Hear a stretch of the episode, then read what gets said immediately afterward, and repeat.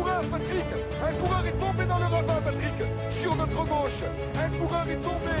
Un coureur est tombé, il s'agit d'un coureur. Attendez, je vais regarder descendre de ma moto je, Oui, je vais attendre Je regarde bien Alex Zoule avec l'attaque d'Andy Schleck, là, c'est Nibali le premier à sauter dans sa roue. Franck Schleck est juste derrière. Et Alberto Contador qui vient de partir. Lance Armstrong, Lance Armstrong est lâché. Lance Armstrong est lâché. Milieux cyclistes, alors. Donc à tous, on est un peu Normalement, on est en direct. Désolé, on a eu un petit contretemps quand on a lancé le, logiciel de streaming. Mais bon, vous avez l'habitude de nos petits soucis techniques. On va dire que c'est le, rodage pour la reprise de la saison. Donc, comme je disais tout à l'heure, avant qu'on soit interrompu, on, refait une émission ce soir après plusieurs semaines d'absence liées à la, à la pandémie de coronavirus pour vous présenter un peu les programmes de reprise euh, des principaux coureurs du peloton ainsi que le calendrier pour ceux qui n'auraient pas forcément suivi les, ce qui s'est passé les dernières semaines. Donc pour m'accompagner ce soir, tout d'abord j'ai Théo. Salut Théo. Bonsoir à tous. Greg également. Salut tout le monde. Et Daniel. Ah Daniel, il a coupé son Ah, micro. On a perdu Daniel. On a perdu Daniel, lâché. Ah, je suis là. Le voilà, parfait.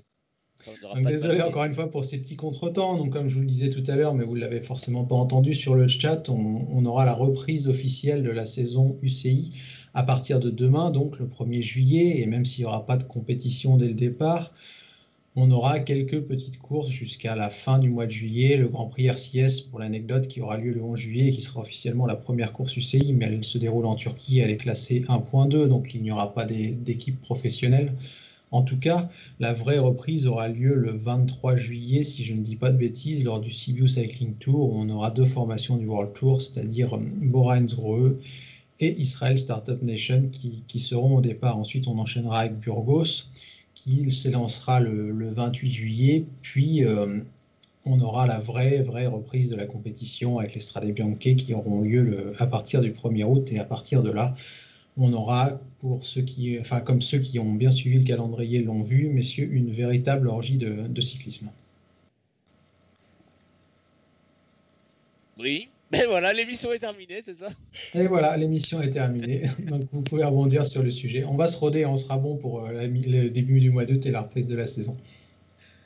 Non, bah, je, vais enchaîner. Alors c'est vrai que bon, c'est une période toujours très, pa- c'est une période très particulière. On n'a pas de course et euh, euh, l'UCI a bricolé un calendrier euh, donc assez resserré qui va euh, démarrer très fort avec un mois d'août qui dès est dès le 1er août et avec beaucoup de courses d'une semaine qui vont servir de préparation pour le Tour de France. Puisque je pense, on va, peut-être l'évoquer, mais le Tour de l'Ain ou le Tour d'Occitanie vont avoir des sacrés start lists qu'ils n'auraient jamais espéré en temps normal. Ouais, en dehors des, des, des courses retour, enfin du début de saison retour de Strade Bianche, il y a vraiment trois courses qui, qui vont réunir un plateau de folie, euh, en dehors du, Tour de Pologne aussi. Il y a les deux courses françaises, comme tu l'as dit, Greg, et aussi euh, le Tour. non, alors, au- autant le Tour de Burgos, je crois, n'a pas changé de date, c'est sa date, euh, date, habituelle. Autant l'Occitanie, et enfin les organisateurs de la route d'Occitanie et du Tour de l'Ain, ils ont vraiment, dû passer par euh, tous les sentiments parce qu'ils ont dû annuler leur course avant de finalement de réussir à trouver une date dans le calendrier. Et la conjecture fait que ben, ils vont avoir le meilleur, euh, le meilleur plateau de leur vie. Alors, le Tour de si je dis pas de bêtises, euh, il y aura, il y a déjà 13 World Tour euh, annoncés.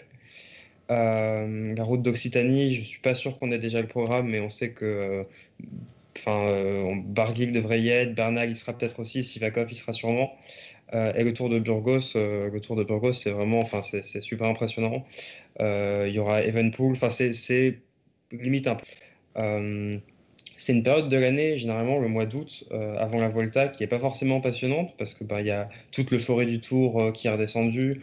Les plus gros coureurs euh, ne courent pas forcément, ils sont plutôt en train de, faire du jeu pour le- leur deuxième bloc de course. Et là, bah, là tout le monde a besoin de tout le monde a besoin de retrouver le rythme, donc tout le monde tout le monde se, est au départ de, toutes les courses. Ça va vraiment, c'est vraiment c'est vraiment alléchant. Mais bon, c'est encore dans plus d'un mois. Alors, Est-ce que, Daniel, justement, on, peut s'attendre à, du spectacle pour ces cours de, repri- de reprise? Que Théo l'a dit, c'est vrai, d'habitude, on a quelques coureurs du Tour qui viennent à Burgos, comme Landa, qui sont un peu en fin de cycle et qui pas, traînent pas leur misère parce que le plateau n'est pas exceptionnel. Mais cette année, en tout cas pour cette reprise, on, va avoir tout le monde à fond. Est-ce que tu penses que les coureurs seront déjà en forme et qu'il y aura du spectacle et des attaques? Ou est-ce que tu penses que ça va être juste une petite reprise en douceur pour que chacun juge un peu ou jauge son, état de forme du moment? Je trouve que c'est assez difficile d'en préjuger puisqu'on n'a pas l'habitude. c'est un calendrier totalement anormal, très dense comme vous l'avez dit. Souvent, il y aura deux, trois courses de front. Euh, bon, néanmoins, ça sera fin du mois de juillet, début du mois. On a perdu Daniel. on a perdu Daniel. La, connexion. Oh là là, chute de Daniel. n'est pas la meilleure. Vous ne m'entendez pas. Bon. Ça coupe un peu, c'est pas très grave. La plupart des coureurs devraient quand même déjà être en jambes qui s'entraînent depuis plusieurs semaines, voire plusieurs mois. Donc, euh, a priori, il n'y a pas un problème de, de, foncier, disons, mais peut-être un petit problème de, rythme de course. Est-ce que ça va ouvrir ou les courses ou plutôt les bloquer? Là, franchement, j'aurais du mal à me projeter, mais je pense qu'on risque d'avoir quand même quelques surprises ou des résultats inattendus, puisqu'on sait bien que selon les moments dans la saison, selon les périodes, etc., ce ne sont pas toujours les mêmes coureurs qui, sont les plus forts non plus. Donc, euh, c'est des coureurs qu'on n'a pas l'habitude de voir à la fête euh, euh, à l'automne vont être forts cette année. Voilà, vers des coureurs qui sont forts à l'automne, mais pas forcément sur le Tour de France, qui vont être forts aussi sur le Tour de France cette année. ça ça peut être intéressant. Mais justement, on parle de surprise ou non. Est-ce que le championnat de Slovénie, pour ceux qui ont suivi avec la victoire de Roglic sur la course en ligne et de Pogacar sur le chrono, que finalement ces deux courses n'ont pas montré qu'il n'y aurait pas tant de surprises que ça et que les gros, malgré le manque de compétition, parce qu'on le rappelle, par exemple, Roglic n'avait pas couru depuis le chrono des nations en octobre dernier, malgré ça, de toute façon, les cadors seront au rendez-vous parce que au final, ça ne changera pas grand-chose. Qu'est-ce que tu en penses, Théo? Euh, je pense qu'il y aura, il risque quand même d'y avoir une ou deux, surprises de, mecs qui n'auront pas vraiment le confinement, même si on a suivi. ça, me semble pas, pas, pas spécialement, euh, pas spécialement euh, euh, incroyable. Je pense qu'il y a quand même des choses qui vont changer par rapport au classique, parce que ben, même si on est bon pour faire des préparations, aussi le corps est habitué à certaines périodes de l'année ou pas. Et enclencher en plein mois d'août, réenclencher en plein mois d'août en pleine chaleur, c'est pas la même chose que commencer sa saison des classiques au, 1er, au 1er mars sur la Strade Bianche. Donc on risque quand même de voir un changement de hiérarchie et ça va pas non plus être une saison, une saison comme les autres. Aussi, le fait d'être, euh, d'avoir tout condensé, ça va favoriser certains métabolismes plutôt, plutôt que d'autres, je pense. C'est vrai que tu parlais de reprise en, douceur en, début de saison où finalement les courses sont très peu vallonnées, mais on voit déjà des écarts. Là, quand on regarde les, parcours de la Vuelta de Burgos, de la route d'Occitanie ou du Tour de l'Ain, on s'aperçoit que c'est déjà une origine montagne. Alors, est-ce que Greg, à ton avis, les coureurs seront capables d'enchaîner des courses si difficiles en quelques jours ou est-ce qu'on va en voir partout dès la première bosse, euh, à ton avis? Bah, Peut-être un peu des deux, que je pense qu'il y en a beaucoup qui vont, qui vont être là pour se tester. Déjà, ils vont être contents de, de faire des courses, bah, ça, ça doit démanger. Enfin, moi, je me mets à leur place euh, à la fin du pour les coureurs français, euh, à la, fin du confinement, ça lui faire du bien, mais là, retrouver les courses. quand on parlait, quand on s'interroge un peu sur ce qu'on allait voir, moi, j'espère un petit peu qu'il y en a enfin, beaucoup, ils vont, ils vont se tester. Hein, ça va servir il y a un mois pour euh, ceux qui visent le Tour de France pour se tester, euh, pour voir ce qu'on a dans les jambes et aussi pour retrouver les sensations de course. Donc euh, on peut avoir des surprises parce que ça sera plus ou moins difficile, mais aussi j'espère voir voilà, des coureurs qui vont, qui vont se faire plaisir, qui vont être assez offensifs et, et, se préparer pour le mieux pour les, les, les principales échéances. Mais justement, on va rentrer dans le vif du sujet et je vais te lancer, Daniel. Est-ce que le vrai test finalement ne sera pas ce Tour de France où là il y aura trois semaines de compétition et c'est vrai que le Dauphiné a été raccourci je crois à cinq jours. Le Tour de l'Ain, la route d'Occitanie et Burgos ce sera également 4-5 jours. Au final, on n'aura aucun recul sur, euh, sur une course de plus d'une semaine. Et est-ce que ça, ça peut pas être préjudiciable pour toi, Daniel, en, deuxième ou en troisième semaine de course où on aura peut-être des grosses défaillances parce que les mecs n'auront pas forcément la caisse pour, euh, pour résister si longtemps? Euh, ouais, c'est possible, mais on, on les a beaucoup pu faire des, des, entraînements super longs. C'était un peu une mode ces dernières semaines de faire des sorties de 2, 3, 400 km. Donc, euh, bon, les problèmes d'endurance, ça, je ne crois pas trop, mais bon, c'est vrai que faire trois semaines de grand tour, notamment le Tour de France, dès le début de saison, entre guillemets, c'est pas non plus évident. Oui, on n'est pas à l'abri de quelques défaillances. Après, ça dépend aussi du parcours du Tour de France, etc. Donc, on ne va pas entrer dans tous ces détails. Mais néanmoins, je suis assez persuadé que la saison sera lancée euh, très vite et que les, même les premières courses euh, que tu as d'avoir citées, ces embouches, comme on a l'habitude de voir avec les, les, tours de Under ou les, tours d'Andalousie au, au, mois de février, qui, Là, tout le monde a envie d'en découvrir, tout le monde a envie de se faire mal, et de fin de contrat aussi qui ont besoin de, de, de, se faire remarquer pour l'année prochaine. Il y a tout un tas de paramètres à prendre en compte qui, qui, sortent un peu de l'ordinaire. Alors, je vais rebondir après sur les, les, fins de contrat, mais je vais d'abord te donner la parole à Théo. Je crois que tu voulais intervenir. Ouais, bah, sur ce tour, il y a quand même deux choses. Deux choses différentes par rapport à d'habitude, par rapport à la préparation. Euh, ouais, enfin, je suis d'accord avec Daniel. Daniel, les courses du début du mois d'août, euh, elles surtout les coureurs qui auront raté leur préparation, qui sentiront que bah, ils sont un peu en retard, ils vont pas avoir le temps.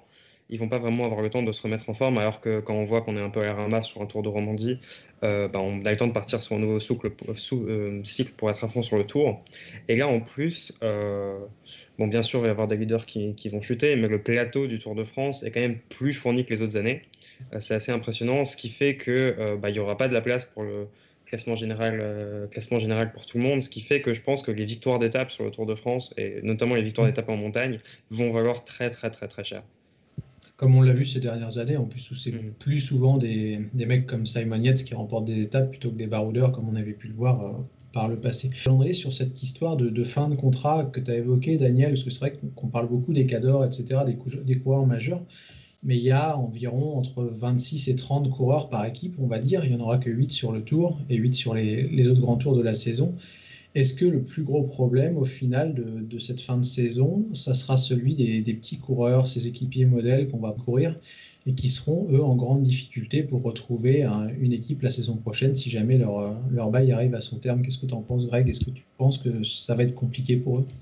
Ben, C'est plus compliqué, surtout si l'avenir de certains euh, il y en a pour beaucoup. Bizarre, repris, pas repris, on ne sait pas trop.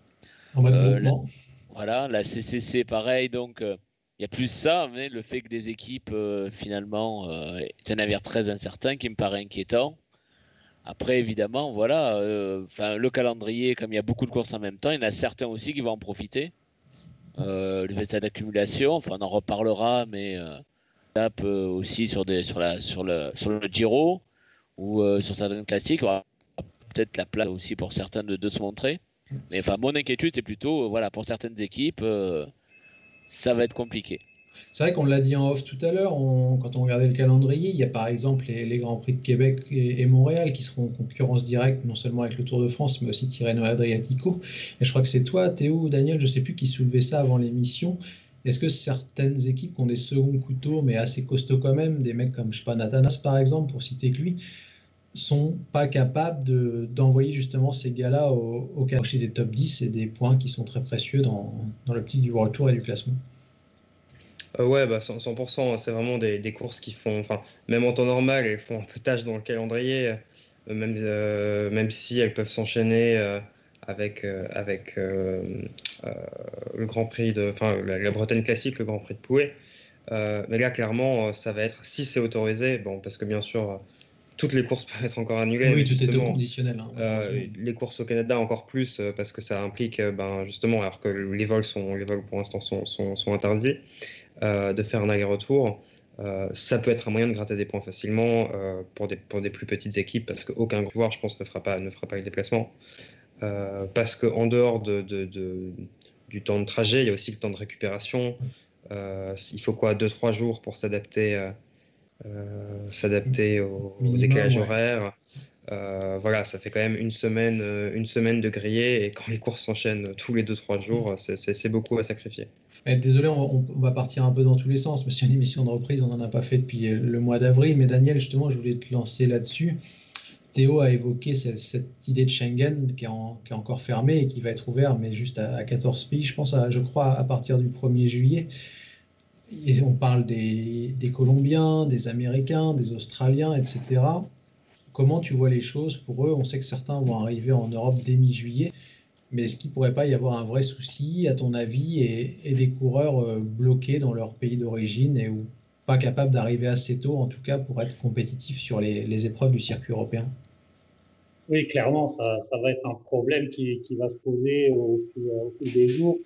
On voit ces derniers jours, on parle de petites tensions, disons, entre euh, États-Unis et l'Europe, j'ai l'impression. Donc euh, là, pour les coureurs euh, qui sont basés aux États-Unis, en ce moment, ça va être compliqué. On, compte aussi beaucoup sur les Colombiens. Alors, je ne sais pas exactement ce qu'il en est. Je sais qu'on a évoqué que du côté de la Colombie, ils pourraient venir, qu'il y aurait peut-être un jet privé ou quelque chose comme ça pour les faire venir, d'accord. Mais est-ce qu'en Europe, les frontières sont ouvertes pour les accepter? Ça, je ne sais pas peut-être que l'information est sortie, je, n'en suis pas persuadé. Donc, euh, en tout cas, ça a d'aléas encore dans, sur les semaines à venir. Et bon, même si on s'attend à des startpistes énormes sur certaines courses, euh, il y, a, quand même pas mal de coureurs euh, importants qui pourraient sauter aussi d'ici là. C'est un peu difficile de s'avancer totalement sur, ces problèmes. Complètement, et d'autant plus grec que pour compléter là-dessus, pour finir sur le sujet, on ne connaît pas les conditions d'arrivée de ces coureurs euh, qui n'habitent pas dans l'espace Schengen. Si, admettons, qu'un quelqu'un comme Quintana ou comme Bernal, je ne sais pas s'ils sont rentrés encore, mais sont en Colombie et on leur impose une période de, quarantaine de 15 jours enfermés, je ne vois pas comment ils peuvent être compétitifs ensuite sur, euh, sur la route. Oui, mais ils sont capables d'avoir des autorisations spéciales. Hein. Euh, pour certains sportifs, je pense qu'il y aura euh, des autorisations hein, dans ces cas-là.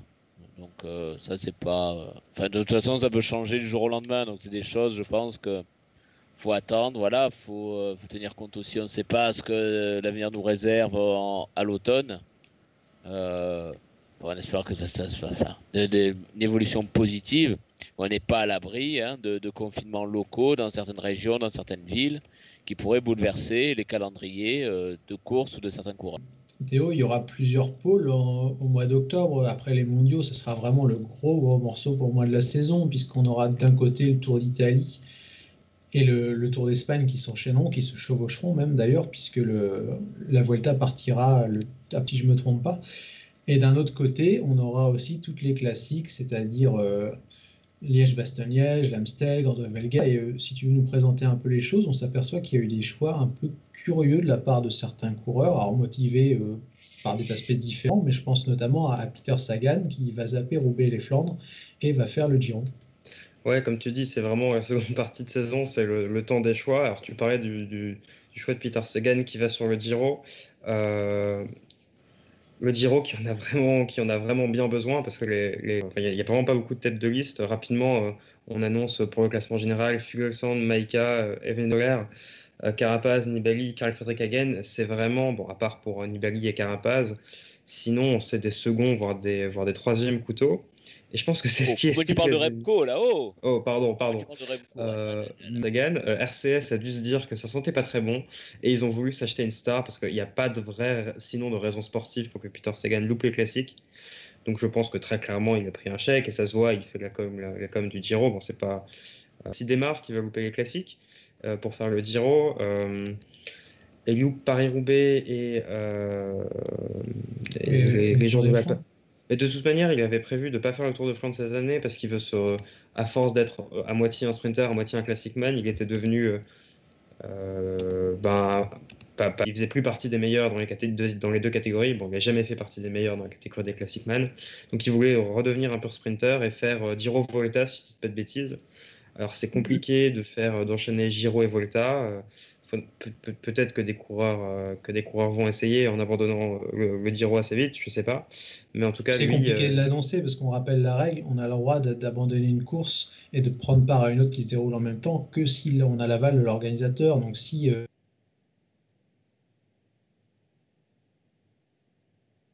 genre quoi.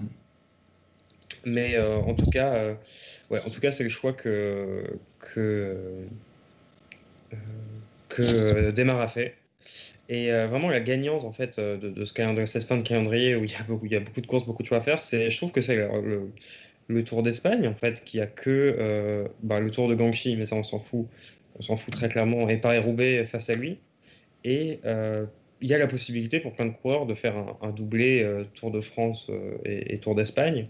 Ça fait un calendrier fourni et de la caisse à peu de frais. Il y a quand même pas mal de temps de, récup. Euh, en plus, le Tour d'Espagne est, raccourci. c'est vraiment la course qui bénéficie de ce réaménagement de, calendrier et ça a l'air pour l'instant de se, concrétiser dans, dans les starties et dans les coureurs qui veulent participer. Je ne sais pas si Greg, tu, veux détailler un petit peu C'est d'abord le Tour de France, je parle. Enfin, évidemment, sur le Tour de France, on fera plein d'émissions, mais enfin, quand on regarde la liste des leaders du Tour de France, on se dit euh, faudra un, sacré niveau parce que c'est quand même quelque chose euh, enfin, que je pense qu'on a très rarement vu euh, dans l'histoire du Tour d'avoir quasi, enfin, quasiment tout, euh, à part peut-être Fugelsang et Carapaz ou Nibali dans une moindre mesure, oui surtout Nibali, qui ne sont pas sur le Tour. Mais enfin, là où et ça laisse ce, ce calendrier très resserré, c'est vrai que ça laisse aussi un boulevard pour le, la Vuelta. D'ailleurs, avant de rebondir sur la Volta, Greg, je t'interromps juste deux secondes. Je vois pas mal de questions sur le chat. Vous inquiétez pas, on fera beaucoup d'émissions. On va reprendre un rythme normal à partir de, la mi-juillet, puis on aura le temps d'évoquer le tour euh, assez régulièrement. Donc, euh, vous inquiétez pas pour ça. Là, on surface un peu tout parce que c'est un peu une émission de reprise, mais on, reviendra en détail sur le sujet. Pardon, Greg, je te donne la parole. Non, mais alors, c'était, ça sera peut-être aussi la Vuelta. Alors, ça a toujours été un peu une sorte de rattrapage. Euh, pour ceux qui éventuellement qui auraient euh, raté leur Tour de France euh, ou qui auraient eu un incident ou, une chute, ça, a toujours été vrai, mais là ça sera encore plus, surtout que voilà, calendrier resserré, voilà, il y aura moins de coureurs cramés en fin de saison. si leur calendrier est bien construit, je pense qu'ils auront envie dans cette saison, ils auront peu couru, de faire des courses et ça jouera beaucoup, je pense. Et c'est vrai que je pense que la, Vuelta va bien s'en tirer. Mais quand même, voilà, le moi, c'est encore la start list du tour, je la trouve quand même énorme. Euh, plus je la regarde et je me dis que même faire. Euh, ça va être euh, un sacré. Enfin, je me demande bien ce que ça peut donner d'avoir autant de, favoris, autant de coureurs de grand tour sur ces trois semaines. Mais justement, Greg, euh, Greg Daniel, pardon, je, rebondis sur la Volta est ce que disait Greg. Est-ce que la grande différence cette année, ça va être que les mecs justement qui, vont à la Volta, ils vont être frais? Alors que d'habitude, c'est des mecs qui se rattrapent, mais qui sont un peu cramés et qui viennent un peu de faire la figuration. Est-ce que le gros avantage pour le Tour d'Espagne cette année, c'est pas que bah, justement les mecs qui seront loupés sur le Tour de France, qui vont tout perdre dans la première étape de montagne, au final, ils seront archi frais parce qu'ils ont juste fait une semaine à fond et après, ils dérouleront tranquillement en chassant les étapes. Oui, c'est vrai que euh, beaucoup de coureurs peuvent arriver plus frais à la Vuelta, qui en plus euh, dure 3 ou 4 jours de moins que d'habitude. Euh, néanmoins, la saison est vachement plus dense aussi que d'habitude, donc même s'ils sont frais, ça sera quand même en fin ça arrivera quand même en fin de cycle. Je pense. Après, tu as raison, si les coureurs lèvent le pied assez vite pendant le Tour de France et qu'ensuite ils préparent vraiment la Vuelta, ça peut aussi donner quelque chose de bon. Ce qui est sûr, c'est que la Vuelta, dans ce, calendrier, n'a pas un mauvais positionnement, contrairement au Giro, parce que le Giro, pour le coup, le Giro n'est pas combinable ni avec le Tour de France, ni avec la Vuelta, ni avec les Ardennaises, ni avec les Flandriennes. Euh, c'est pour ça que la start list, elle est, quasiment déserte à, ce jour, c'est évident. Euh, néanmoins, mais là c'est pareil, un coureur qui, qui, abandonnerait tôt sur le Tour de France, il peut aussi enchaîner ensuite avec le Giro. Donc, euh, voilà, les, les, les coureurs qui, qui, qui, qui, perdent vite le Tour de France, ils peuvent euh, rebondir soit sur le Giro, soit sur la Vuelta. Euh, c'est malheureux, Théo, et je te donne la parole, justement, j'en profite, mais euh, dans le vélo, il y a quelque chose qu'on sait, c'est qu'il y a toujours un facteur blessure. Malheureusement, il y aura des mecs qui seront clavicule en, en revenant début août, parce que le peloton sera archi nerveux, que les mecs n'ont pas couru depuis 3-4 mois. Donc il y a aussi cet aspect blessure qui peut faire que euh, bah, on va zapper le Tour de France et qu'au final on va se reporter sur le, Giro ou la Vuelta. Oui, et même, euh, même sans quelqu'un qui voit lors de sa préparation pour le Tour qui va pas être au niveau, il peut décaler, essayer d'être en forme pour, le Giro, ça, ça risque d'arriver aussi. Il y a aussi quelque chose que je me disais en voyant enfin, justement cette fin de saison totalement condensée, c'est comment pour les suiveurs et même pour les coureurs, comment on va se souvenir des courses et euh, est-ce que toutes les victoires auront le même impact euh, Par exemple, un Tour de Pologne euh, ou le Big Bang Tour, normalement, elles n'ont pas de course en face, d'elles. même le, Grand Prix de, Hambourg, bon, je ne sais pas si aura lieu cette année, bon, il vient en même temps que la Volta, mais c'est quand même un moment assez particulier. Et, et, là, on va avoir tellement de courses en tellement peu de temps. Est-ce qu'on va vraiment se souvenir des vainqueurs de cette année? Euh, est-ce que les victoires auront la même, euh, la même, euh, la même saveur? Je pense pas aux vainqueurs du Grand Prix du Québec et du Montréal. quelle saveur et quelle, quelle, valeur ça va avoir vraiment? Moi, je me dis qu'on risque en fait un peu de quand même zapper pas mal de moments de saison. Il suffit qu'une course soit un peu, un peu ennuyante et ça va, ça, va vite passer à la trappe. Un exemple tout con, c'est ce fameux deuxième week-end du, Giro où, si je ne me trompe pas, Greg, tu, tu, me corriges et je te donne la parole, on aura Paris-Roubaix, le chrono final du Giro et l'étape du Tourmalet de la Vuelta. En, tant que suiveur, c'est génial parce qu'on va en bouffer plein les yeux pendant 10 heures de suite. Mais comme tu l'as dit, Théo, qu'est-ce qu'on va se rappeler 3-4 jours après de, cette journée quoi, tellement Affalé dans le canapé. Ouais, voilà, quoi, avec euh, trois bières et cinq paquets de chips. Voilà, ouais, non, mais c'est. Euh... Et qui peut se permettre de regarder tout ça toute la journée, en semaine bon, Ça sera dimanche. Hein. ok. Ça, sera un dimanche, mais c'est vrai que la question va se poser aussi pour tous les suiveurs qui d'habitude prennent des congés pendant le Tour de France. Là, il y en a qui vont forcément faire la gueule parce qu'en septembre, on sera au boulot. Je pense aux ados, aux étudiants aussi. Enfin, c'est peut être assez compliqué de suivre pour les fans euh, comme nous. Il y en a qui vont gruger comme Théo, qui vont reprendre peut-être un peu plus tard, mais bon. Non, mais pour, voilà, pour venir, enfin, c'est vrai que ça dépendra des horaires, des diffusions de télé, etc. Mais c'est vrai que pour les suivis, ça va être euh, euh, très particulier de voir des classiques, enfin, Paris-Roubaix au mois, de, enfin, à l'automne. Ça, va beaucoup changer. Enfin, ça va, ça va être très bizarre au niveau, même au niveau du climat, hein, parce que ça va, je pense, ça va beaucoup jouer. Alors pour le Tour de France, à la rigueur, c'est un peu moins, mais pour le Giro au mois d'octobre et euh, même la Vuelta, enfin jusqu'au début novembre, ça, peut, ça, ça peut ah aussi bah, changer pas mal de choses. Clairement, tu vois, on parlait de Thibaut Pinot tout à l'heure et, de son doublé sur la Vuelta.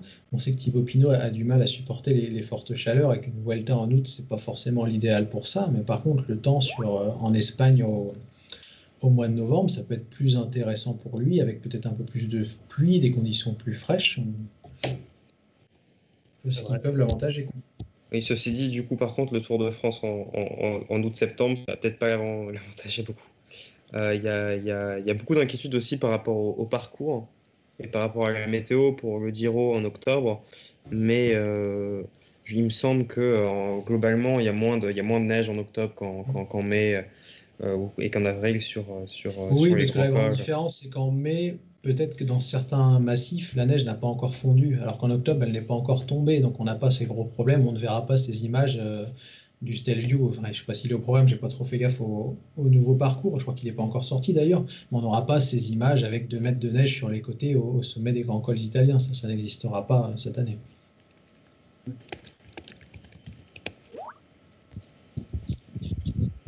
Alors, messieurs, avant que Théo nous perturbe avec ses petits messages sur, le chat, on, va essayer de conclure. Est-ce que vous avez quelque chose d'autre à dire sur, euh, sur cette reprise du calendrier? Comment vous la sentez, vous, cette, cette fin de saison 2020 euh, bah, bah, moi, je... moi, je veux voir du vélo, c'est tout. que ça se dépêche de courir. Ouais, on a hâte. Et moi, j'ai mon petit bonbon particulier, c'est euh, le le, le fait que Godu va faire deux grands tours et sera peut-être, enfin, pourra peut-être un, rôle libre sur la Volta. Ça, ça va être mon, mon focus de la fin de saison. Alors tiens, justement, on peut pas conclure une émission sans un petit pari parce que c'est normalement le, type et on va pas déroger à la règle. Je vais vous demander un truc ouais, tout con et, tout simple. Euh, selon vous, le vainqueur des trois grands tours Voilà. Ah, c'est chaud. je vous laisse quelques minutes pour, euh, pour réfléchir un peu, ou quelques secondes en tout cas, parce qu'on va pas faire patienter les auditeurs. Dites-nous sur le chat aussi, vous, qui vous pensez euh, qui va remporter la Vuelta et, le Giro. Je vais commencer comme ça, je vais, vous, euh, je vais vous donner un petit peu de temps pour réfléchir. Alors sur le Tour de France, moi je vois bien un, un Primoz Roglic qui bénéficierait de la mésentente chez Ineos ou de, de Froome qui fait n'importe quoi s'il signe chez Israël et qui veut faire chier les, les Ineos en se vengeant un petit peu. Ensuite, le Giro, euh, je vois bien un Vincenzo Nibali, prend l'ascendant sur, euh, sur Carapaz et, et consort. Et sur la Vuelta, je dirais un, un Thibaut Pinot qui revend pour se, se, paye un grand tour. Moi, je vois bien un, beau triplé, une victoire de Bernal euh, sur le Tour, de Carapaz sur le Giro, et soit Thomas, soit Froome sur la Vuelta. Alors moi, je vois bien Froome sur le Tour, puisque vous n'y croyez pas. Oh. Donc, euh, et Froome chez Israel Startup Nation, Daniel, ou chez non, Ineos non, non, ça sera l'année prochaine, puisque ça ne sert jamais, bien de, l'éliminer d'avance, c'est se faire du mal pour rien. Euh, sur le Giro, euh, bon, pas sûr, c'est Nibali. Oui, je pense qu'il peut prendre l'ascendant cette année, peut-être sur Carapaz. Et enfin, sur la Vuelta, euh, je miserais peut-être sur Henrik Mas, qui est toujours fort à l'automne. moi, je l'ai à Rivals Manager, donc s'il gagne, ça m'arrange. Alors, moi, je vais dire Bernal pour euh, le Tour de France. Je vais dire Fugelsang pour le Giro. Et enfin, euh, je vais dire aussi Thibaut Pinot pour la Vuelta. Et